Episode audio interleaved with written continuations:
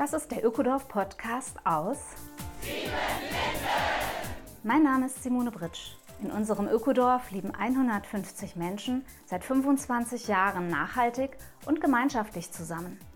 Lass dich von Sieben Linden inspirieren. Besuche gern unsere Seminare vor Ort oder in der digitalen Webinarwelt. Hallo und herzlich willkommen im Ökodorf Podcast aus Siebenlinden, Folge 61. Heute streifen wir gedanklich durch den Siebenlindenwald. Wir klettern mit Karl hoch hinaus in die Baumwipfel und von dort oben schauen wir weit ins Land. Unser Blick fällt 50 Kilometer entfernt auf das VW-Werk in Wolfsburg und das neue VW-Vorhaben Trinity. Warum Karl einer von denen ist, die sich gegen die E-Limousine Trinity und für die Verkehrswende einsetzen. Und was das wiederum mit Wald und Bäumen zu tun hat, das erfahrt er in der nächsten halben Stunde. Hallo Karl, schön, dass wir uns heute unterhalten können über Bäume, über Wald und auch über Autos. Hallo Simone, ich freue mich total, dass du auf mich zugekommen bist und äh, ja, bin richtig gespannt auf die nächste halbe Stunde, Stunde, die wir zusammen verbringen hier. Ja, das ist ein, weiter, ein weites Themenfeld und ich würde erstmal gerne damit beginnen, äh, wie du überhaupt so dein Verhältnis zu Bäumen und zum Wald aufgebaut hast. Du sitzt ja hier in äh, Arbeitsklamotten bis 22 Jahre jung. Wie ist es eigentlich ja, so früh in deinem Leben jetzt so klar in die Richtung gegangen? Also der Samen wurde schon ganz früh gesetzt. Mein Papa ist äh, Gärtner und hat auch einen Gartenbaubetrieb und da habe ich immer schon als Kind auch mitgearbeitet in den Ferien, Rasen gemäht und immer irgendwie draußen gearbeitet.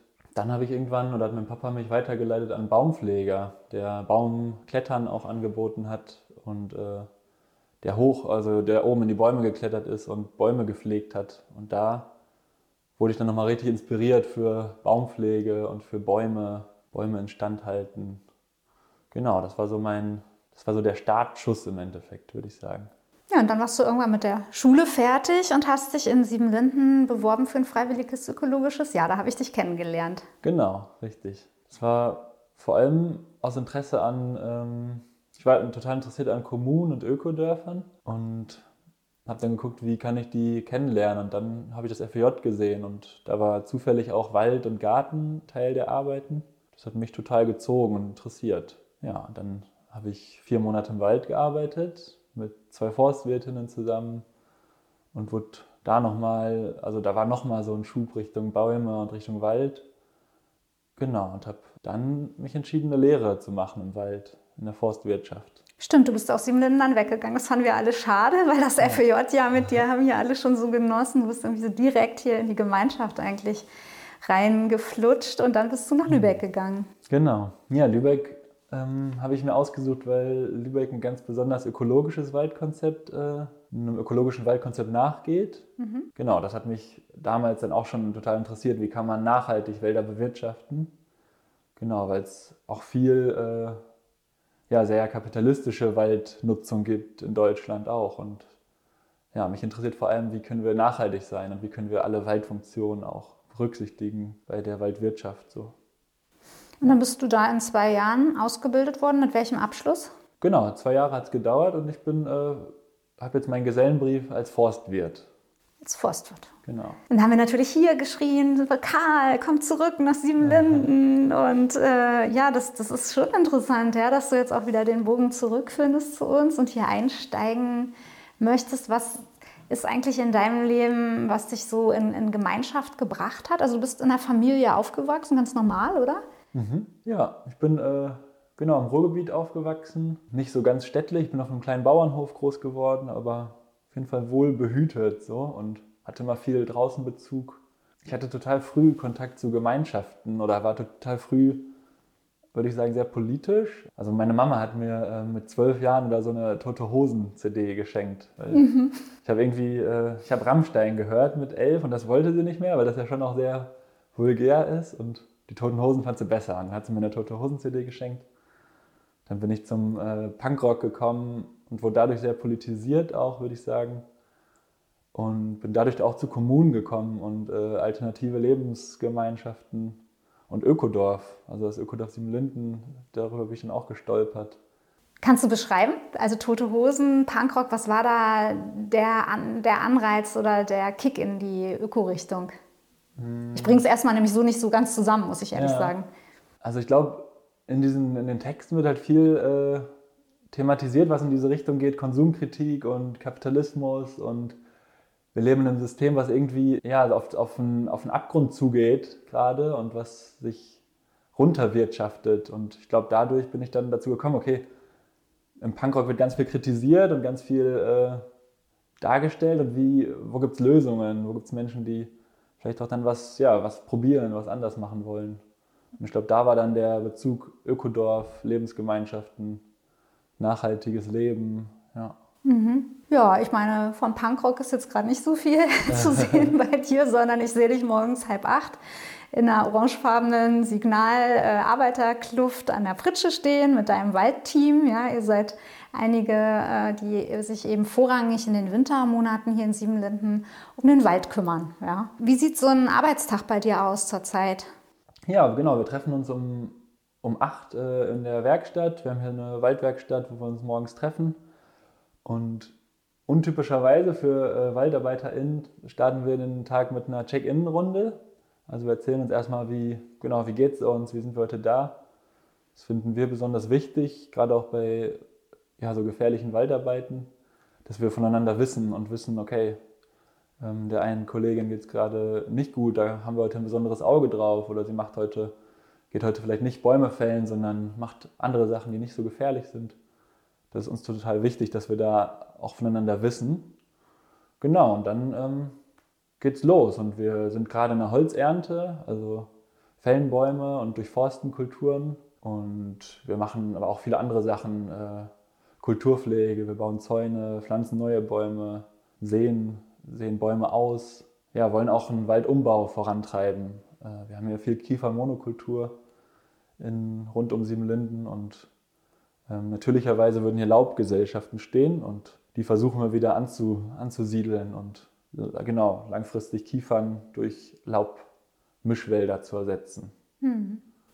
Was ist für dich so der Kernpunkt von unserem Waldkonzept? Also ich habe einen Podcast aufgenommen mit dem Julian Heiler, der ja das äh, Waldkonzept hier maßgeblich entwickelt hat. Da kann man gerne auch noch mal reinhören. Aber ich würde auch gerne wissen, was ist, ja, was ist es für dich? Was macht äh, den Siebenlindenwald mit seinen Eigenheiten? Ja, wie du sagst, eben ein erstmal Kiefernforst. Was wird ihn zum Wald machen? Was ist da aus deiner Sicht das Entscheidende? Ja, ein zentraler Pfeiler unseres Waldkonzepts ist der äh, Prozessschutz. Also wir probieren so viel wie möglich auf natürliche Prozesse zu setzen im Wald und ähm, ja, das aus dem Wald rauszuholen, was wir brauchen und aber auch andererseits Prozesse im Wald aktiv zu unterstützen. Also wir versuchen Bäume, die sich von selbst ansiedeln, zu, zu schützen und zu fördern. Wir probieren ja möglichst extensiv auch zu bewirtschaften, also mit möglichst wenig Maschineneinsatz in den Wald zu fahren. Wir haben Pferde, die wieder für uns rücken und versuchen da einfach den Wald so zu bewirtschaften. Es gibt so einen schönen Spruch, den Wald so zu bewirtschaften, als ob er es nicht merken würde oder in die Richtung. Also Wald zu bewirtschaften, aber man, sieht's, man sieht es gar nicht, dass das bewirtschaftet wird. Das ist so unser Ziel. Ja, das ist ein schönes Bild, ja. Ja. Ein anderes schönes Bild habe ich mal bei einer Waldführung neulich aufgeschnappt. Wir haben jetzt Donuts im Wald, habe ich gehört. Was ist das denn? Genau, Donuts bauen wir. Das ist ein, äh, auch was Schönes, was wir hier ausprobieren können. Also wir haben die Freiheit hier auch Sachen auszuprobieren und die Donuts, die wir bauen, sind ein Teil davon. Genau, wir bauen Kreise aus alten Ästen, die bei der Holzernte anfallen und sonst rumliegen würden und stören würden. Und da bauen wir so Astgrenze im Endeffekt mit zwei bis acht Meter Durchmesser oder so und pflanzen da häufig auch noch neue Bäume rein. Und das Ziel ist, dass in dem Innendurchmesser vom, vom Donut sozusagen, dass da keine Rehe reinkommen zum Beispiel und die neu aufwachsenden Bäume verbeißen. Genau, und aktuell, wir machen es jetzt seit so zwei, drei Jahren und sieht aus, als wäre es erfolgreich und wir werden es weiter beobachten. Das heißt, man vermeidet den Zaunbau an der Stelle oder spart sich den letztendlich auch, arbeitet komplett mit, mit Naturmaterialien und nutzt eben die Eigenschaften der Rehe, dass sie das nicht so mögen, anscheinend in einem Donut zu sein, Genau, das ist auch wieder, ein, wir arbeiten da auch wieder mit der Natur zusammen. So, wir müssen keinen Draht in den Wald bringen, den wir dann am Ende nach zehn Jahren wieder abbauen müssen. Der Donut, der verrottet einfach. Und genau, die Rehe, die mögen es einfach nicht, in eine Enge zu gehen. Also sind Fluchttiere und die haben gerne einen Überblick. Gerade auch, wenn der Wolf sich wieder gerade ansiedelt, sind die besonders aufmerksam und das machen sie nicht gerne, in, in Donuts reinzugehen. Ja. ja, fand ich herrlich und konnte ich mir gut merken. Du hattest vorhin auch schon angesprochen, also es gibt ja Nutzungsinteresse im Wald, ganz konkret in Siebenlinn. Es ist vor allem so, dass wir eben gerne Brennholz aus dem Wald gewinnen möchten, weil wir ähm, einen Teil unserer Heizenergie, einen großen Teil eben mit Holz decken und dann eben auch diese natürlichen Prozesse gleichzeitig zu lassen. Wie kann das zusammengehen aus deiner Sicht?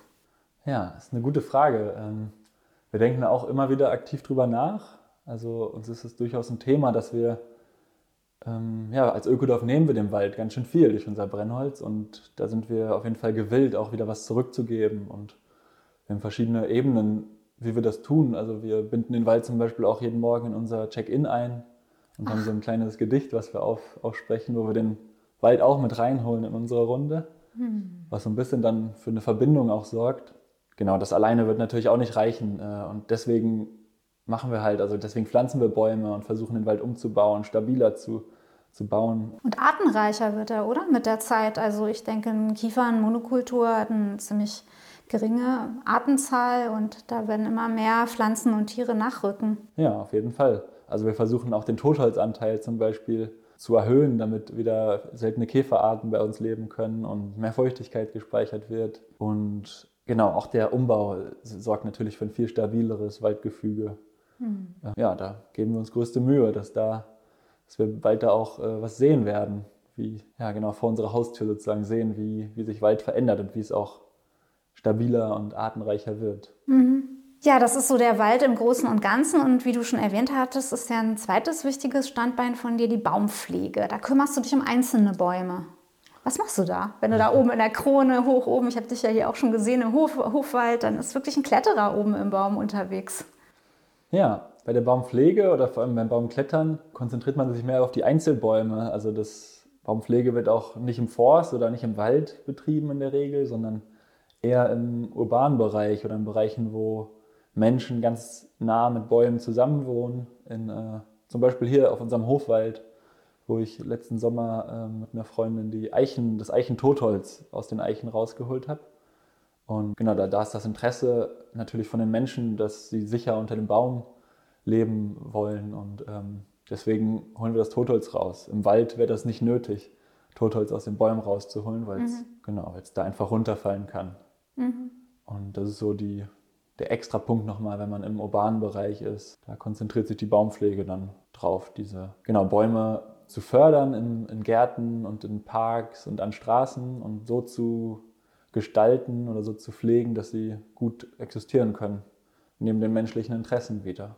Ja, und du hast es auch schon anklingen lassen, wer so verbunden ist mit der Natur, so sehr für Wald und Bäume geht, macht sich natürlich auch einen Kopf, wenn, äh, ja, wenn du hörst so als junger Mensch, was äh, eigentlich der Trend gerade ist. Ja, wir haben gerade wieder eine Klimakonferenz erlebt, wo wenig äh, frohe Botschaften eigentlich äh, am Ende des Tages äh, zu verkünden sind. Wir haben einen fortschreitenden Klimawandel, den der Wald jetzt jeden Sommer merkt durch Dürre. Und ich weiß von dir, dass du da auch ähm, ja, selber etwas auf der politischen Ebene unternimmst. Was zieht dich gerade? Ja, genau. Also Politik hat mich immer schon interessiert und auch dieser ja, Aktivismus mehr. Ich verstehe meine Waldarbeit so ein bisschen als so eine Grundlage und als auch aktivistisch, aber ja, genau, in so einer Grundlage eher.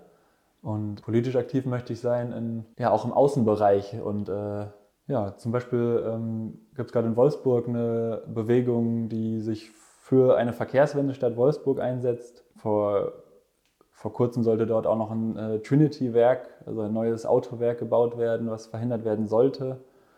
Und was jetzt so scheint es zumindest erstmal nicht geplant ist in nächster Zeit. Genau, ich setze mich dafür ein, dass äh, wir den Klimawandel so gut es geht, dass wir dem Klimawandel so gut es geht begegnen. Und ich suche da Stellen, wo ich irgendwie wirken kann und wo ich aktiv sein kann. Mhm. Genau. Es ist auch so ein Mittel, um nicht frustriert zu werden und äh, auch noch einen Sinn überhaupt zu sehen in dieser Wald- und Baumpflege, also auch immer wieder nach draußen zu gehen für dich? Ja, auf jeden Fall. Genau, im Wald kann ich äh, wirklich zwar auch total gut und mache was total äh, Sinnvolles, fühlt sich total sinnvoll an und trotzdem merke ich, wenn ich Nachrichten lese oder in die Zeitung schaue, dann merke ich, es gibt noch viel globalere Zusammenhänge. Und wenn ich hier nur in meinem Wald arbeiten würde, dann ähm, hätte ich das Gefühl, nicht, genau, nicht wirksam genug zu sein. Und deswegen ist es mir wichtig, auch nach außen zu gehen, in die Städte zu gehen und mit Menschen im Austausch zu sein, die in Städten leben und ein anderes, eine andere Lebensrealität haben. Hm. Ja, da eignet sich ja Wolfsburg. Ist ja nur 50 Kilometer entfernt von uns und soweit ich weiß, sollten da 130 Hektar mal eben überbaut werden für ein neues Autowerk, äh, wo eine E-Limousine gebaut werden sollte. Ja, richtig. Und das in Zeiten des Klimawandels, wo wir äh, wirklich auf jeden, jeden Boden, der, der, irgendwie noch unversiegelt ist, erhalten müssen. Und äh, ja, das kann ich, kann ich schwer nachvollziehen, wie diese Pläne in heutigen Zeiten immer noch durchgesetzt werden sollen. Ja. Ist es nicht auch irgendwie so ein Irrglaube, dass wir jedes einzelne Auto, das hier rumfährt, einfach mal durch ein E-Auto ersetzen könnten und sollten? Ja, ich würde sagen schon. Ähm, ich glaube, gerade wir in Deutschland sind sehr, äh, ja, hängen dieser, diesem Mythos sehr an, dass der Autoverkehr, der Individualverkehr für uns das große Heiligtum ist. Und wenn wir wirklich dem Klimawandel begegnen wollen und wenn wir wirklich es schaffen wollen, das 1,5 Grad Ziel einzuhalten, dann müssen wir von diesem Irrglauben wegkommen, dass jeder, jede ein eigenes Auto braucht fürs Privatleben. Und dann müssen wir schauen, nach kreativen Lösungen schauen, wie können wir es schaffen, dass auch in ländlichen Bereichen, aber gerade auch in, in Stadtbereichen, wie die Menschen ähm, mit kollektiven Lösungen zu ihrer Arbeit kommen, zu ihren Sportvereinen kommen, ähm, ihr privates Leben organisieren können. Und das, genau, ökologisch und nachhaltig wird es nicht sein, wenn jeder oder jede sich ein E-Auto kauft und weiter, es weiter alles so läuft wie bisher. Ja, vor allem äh, war mir auch sehr unverständlich, ne, dass da wirklich die, der Fokus liegt auf einer E-Limousine, die halt weit fährt, die schnell zu laden ist, die hohe Leistung hat, die teuer und groß und schwer ist. Äh, weil der äh, Markt braucht doch eigentlich kleine und schlanke, leichte Autos, die möglichst von vielen Menschen jeweils geteilt werden. Ja. Ich habe auch jetzt in den Nachrichten gehört, dass das Werk äh, wohl wahrscheinlich nicht gebaut wird, aber das Pro an dem Produkt wird halt festgehalten, oder? Ja, das habe ich auch gelesen. Und ja, dass das Werk nicht gebaut wird, liegt nicht, leider nicht daran, dass VW gerade ökologisch umdenkt, sondern das liegt an äh, firmeninternen Prozessen. Und ja, was ich glaube, ist, dass wir einen wirklich einen viel, viel stärkeren öffentlichen Personennahverkehr brauchen und viel bessere, besser ausgebaute Fahrradwege, Busse, Bahnen und als Zusatz brauchen wir vielleicht auch E-Mobilität weiterhin. Aber es kann nicht sein, dass diese E-Mobilität durch äh, ein 80.000 Euro teures E-Auto gespeist wird, sondern da braucht es wirklich kleine, geteilte Autos, die allen Menschen zur Verfügung stehen. Ja. ja.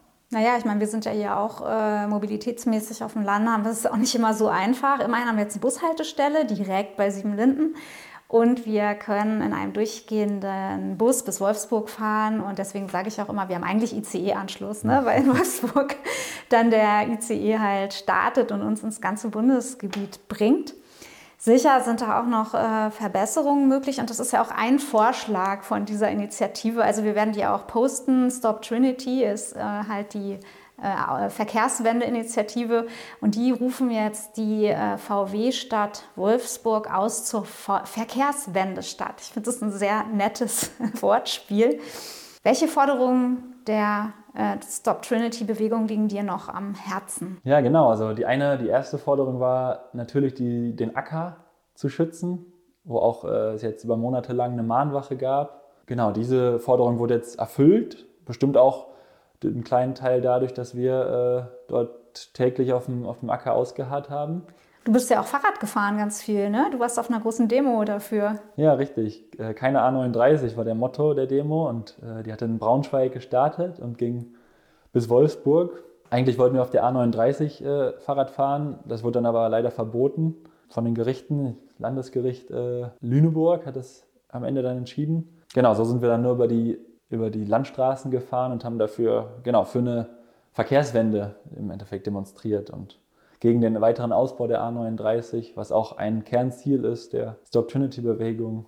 Genau, dann geht es weiter, äh, dass VW grundlegend umstrukturiert werden, werden soll. Das ist die Forderung. Äh, wir wollen VW vergesellschaften, weg von davon, dass einzelne privilegierte Manager äh, entscheiden können, was in diesem riesigen Werk produziert wird, hin zu, ja, wir BürgerInnen entscheiden selber, was wir, was wir haben wollen, was wir brauchen. Und unsere Vorstellung ist da gerade, dass Straßenbahnen produziert werden, Busse produziert werden, Fahrräder und äh, ja, wirkliche Alternativen zum bestehenden, zu der bestehenden Antriebswende Genau. Ich finde ja diesen Spruch Utopie statt Trinity auch super. Also Trinity ja. ist halt diese E-Limousine und ich meine, es, es, ist halt eine sehr utopische Vorstellung, dass VW, ja, was weiß ich, in eine Gemeinwohlökonomie oder wie auch immer überführt wird.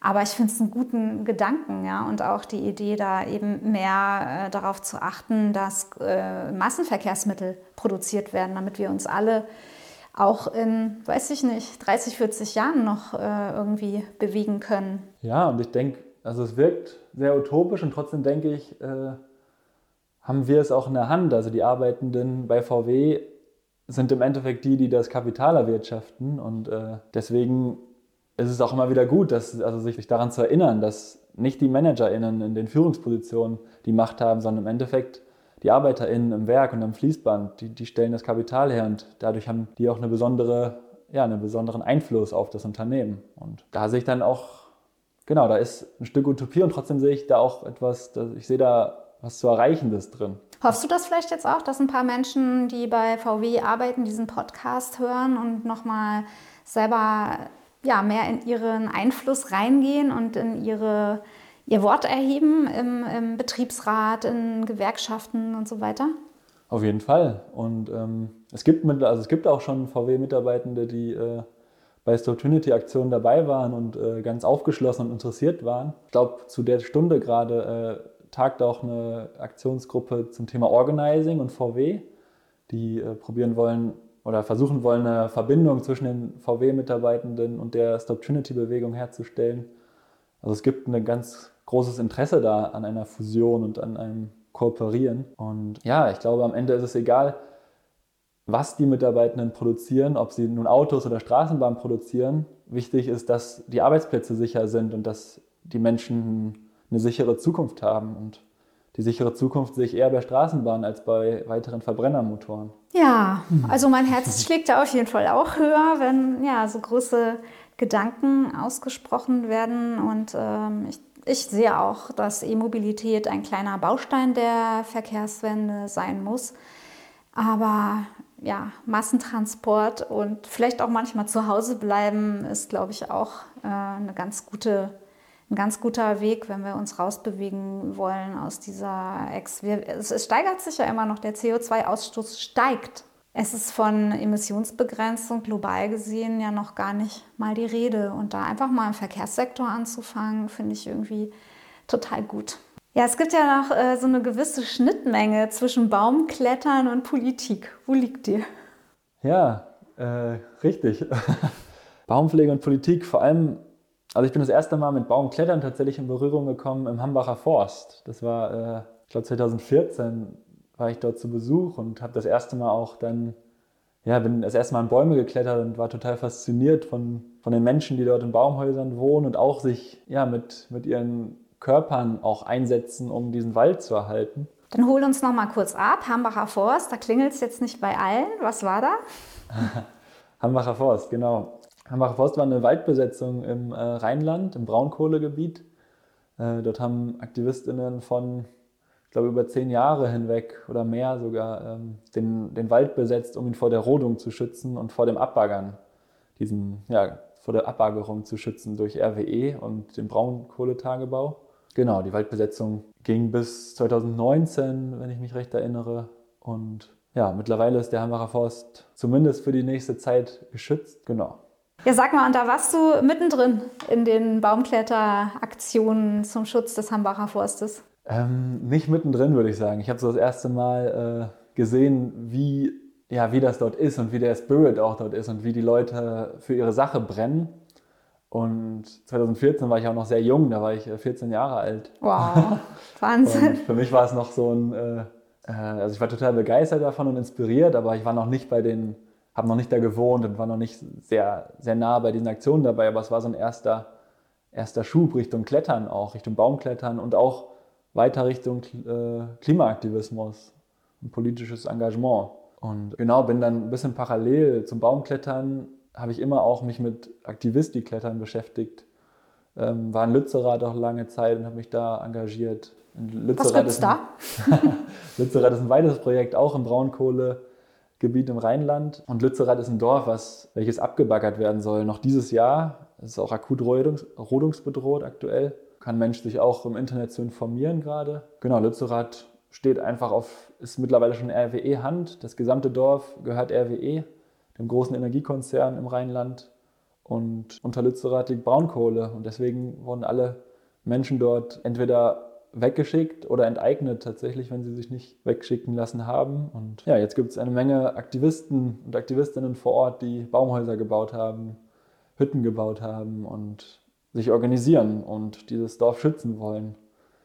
Auch mit dem Appell immer wieder Richtung 1,5 Grad Ziel und Richtung äh, ja, Klimavereinbarungen, die wir getroffen haben und nicht einhalten. Ja, es sind alles irgendwie wie so ähm, ja, markante Punkte auch, wo man merkt, dass das äh, Handeln der Politik letztendlich nicht dem entspricht, was auf der großen Bühne der Kongresse dann mal verhandelt wurde, oder? Und deswegen sind die Projekte einfach wichtige ja, Mahnmale auch, äh, aufzuhören mit diesen großindustriellen Geschichten in dieser ja. Zeit. Leider, ja. ja. Genau, also ich finde es immer wichtig, äh, auch weiter den politischen Weg zu gehen, aber auch wie in Lützerath äh, den zivilen Ungehorsam anzustreben und zu sagen, okay, wenn ihr es nicht macht, dann machen wir es. Ja, du bist auf jeden Fall einer, der anpackt. das muss man mal so sagen. Und ich ziehe wirklich den Hut vor dir, dass du in deinen jungen Jahren auch so viel Qualifikation äh, erworben hast. Also du machst hier ganz fundierte Arbeit und äh, ich danke dir, dass du so ja, lebendig bist und so viel Power hast und nach einem Tag im Wald noch nach Wolfsburg fährst zu einer Bürgeranhörung zum Thema VW, Trinity, Werk und so weiter. Das ist echt ja, großartig. Ja, vielen Dank. Ich hoffe, dass wir Menschen erreichen können hier und informiert euch gerne auf den Kanälen Stop Trinity. Ähm, Lützerath bleibt auch. Es gibt so viele Aktionen gerade, so viele Bewegungen. Würde mich total freuen, da äh, auch neue Gesichter zu sehen. Gut, dann ist jetzt Wochenende, Karl. Kannst die Beine ein bisschen hochlegen und dann geht's Montag wieder ab in den Wald, oder? Ja, richtig. Schön. Danke. Danke auch. Das war sie, die neue Folge des Ökodorf Podcasts aus Siebenlinden. Besuche uns auf www.siebenlinden.org oder komm zu Seminaren ins Ökodorf Siebenlinden in die ländliche Altmark. Auch in unseren neuen Online-Kursen der Webinarwelt kannst du alles über Nachhaltigkeit und Gemeinschaft lernen. Der Ökodorf Podcast aus Siebenlinden ist eine Produktion vom Freundeskreis Ökodorf e.V.